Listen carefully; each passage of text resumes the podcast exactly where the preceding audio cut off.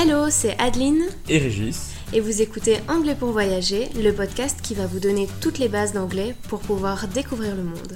Bienvenue dans ce nouvel épisode.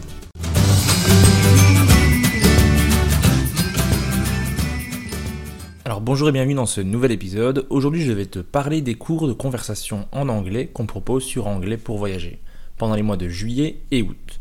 On terminera ensuite par un petit point de vocabulaire. Tu peux retrouver notre formulaire d'inscription pour les cours dans la description de cet épisode. Alors ces cours, ils auront lieu en juillet et en août car je suis en vacances et je pars vivre à Montréal en septembre. Je connais pas encore mes horaires, mais si c'est possible, je continuerai là-bas. Donc on va surtout se concentrer sur juillet et août, où j'ai plus de disponibilité. On a commencé ces cours il y a un moment déjà, et c'est super de voir comment les élèves ont progressé depuis le début. Par exemple, j'ai une élève qui s'appelle Martine, qui a suivi trois cours par mois depuis un an, et qui est maintenant beaucoup plus à l'aise pour discuter, son vocabulaire s'est étendu. Elle, elle ne parlait qu'au présent au départ. Maintenant, elle utilise tous les temps qui existent. Donc on peut parler de plus de choses. Elle s'exprime de plus en plus en anglais. Elle a beaucoup moins besoin de mon aide pour former des phrases et ça c'est génial. Donc Martine, si vous écoutez ce podcast, ben, bravo à vous. Alors quels sont les cours qu'on propose? Alors que ce soit pour débutants, intermédiaires ou plus avancés, il y a deux types de cours dans lesquels le but c'est de s'exprimer au maximum en anglais. Il s'agit soit des cours de groupe, soit des cours privés en individuel.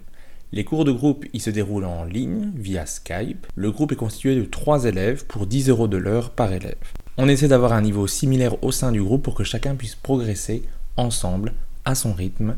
Je limite le groupe à 3 élèves pour que chacun ait bien le temps de s'exprimer pendant l'heure de cours. Ensuite, il y a les cours privés en individuel pour 20 euros de l'heure. Ces cours se déroulent également en ligne via Skype et s'adaptent entièrement à tes besoins, à tes envies et en fonction de ton niveau et de tes disponibilités. Donc on va partir de ton niveau et on va essayer de progresser, de s'améliorer et de parler de plus en plus en anglais. Ces cours, c'est un super complément à nos formations, donc anglais pour voyager et deviens un pro de la grammaire, car ça te permettra d'utiliser tout ce dont tu as appris dans ces formations en interaction directe avec quelqu'un. Le lien vers nos formations est en description de l'épisode. Il y a deux formations, une formation qui s'appelle Anglais pour voyager avec tout le vocabulaire nécessaire pour voyager et des vidéos explicatives pour bien tout comprendre. Ensuite, on a une autre formation qui s'appelle Deviens un pro de la grammaire où on explique 29 thèmes de grammaire en vidéo. Ensuite, on propose des exercices, il y a plus d'une centaine de pages d'exercices pour que tu puisses mettre ça en pratique. Alors pourquoi il est intéressant de suivre ces cours? Bah, Premièrement, pour maîtriser une langue, il faut la pratiquer. Plus on parle dans cette langue, bah, plus on parle cette langue. Ça te permet de t'entraîner en détente, sans jugement, pour pouvoir s'exprimer aisément lors de tes voyages. Deuxièmement, on s'adapte également à ce dont tu as besoin. Il faut retravailler un peu de grammaire, on le fera. Tu manques de vocabulaire pour former des phrases, on l'apprendra. La prononciation anglaise te pose problème, bah on va changer ça. Bref, on progresse à ton rythme et en fonction de tes besoins. Troisièmement, avoir un cours fixé ensemble, mais ça t'oblige d'une certaine manière à te mettre en action. Car quand on a des livres d'exercice, un livre à lire en anglais, un point de grammaire à revoir, on a parfois tendance à procrastiner, à se dire qu'on le fera quand on aura le temps,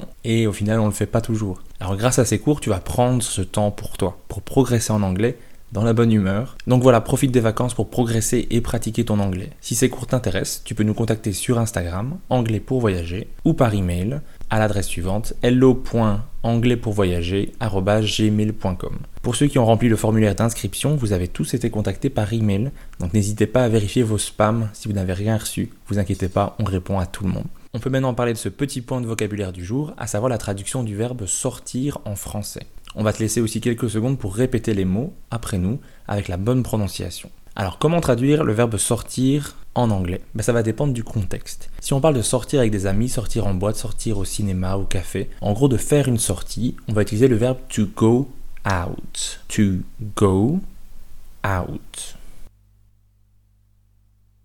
Par exemple, Every Saturday, I go out with my friends. Chaque samedi, je sors avec des amis. Every Saturday, I go out with my friends. Si on parle maintenant de sortir pour un bâtiment, sortir de chez soi lorsqu'on quitte le lieu, on utilisera le verbe to leave. To leave. Par exemple, I left the office at 12 o'clock.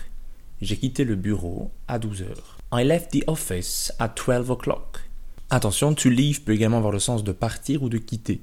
Par exemple, on peut poser la question When are you leaving? qui veut dire quand pars-tu? Ou encore He left me for another woman. Il m'a quitté pour une autre femme.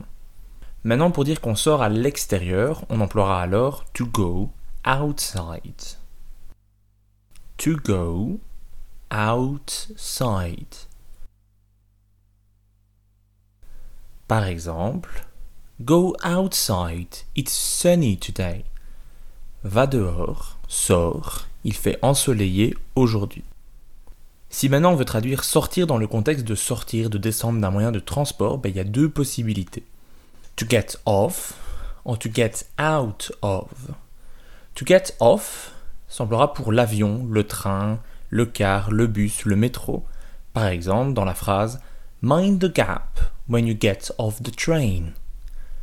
Attention à la marche en descendant du train. Donc to get off. To get Par contre, to get out of s'emploiera quant à lui pour une voiture ou un taxi. To get out of. To get out of. Par exemple, get out of my car. Sors de ma voiture. Si maintenant on emploie sortir dans le sens d'emmener à l'extérieur, on utilisera le verbe take out. Take out. Par exemple, I take my dog out three times a day. Je sors mon chien trois fois par jour. Merci d'avoir écouté cet épisode. Afin de recevoir cette mini-leçon par écrit, inscris-toi à notre newsletter. Abonne-toi au podcast pour ne rien manquer et rejoins-nous sur Instagram. Tous les liens se trouvent dans la description de cet épisode. À la semaine prochaine. Bye.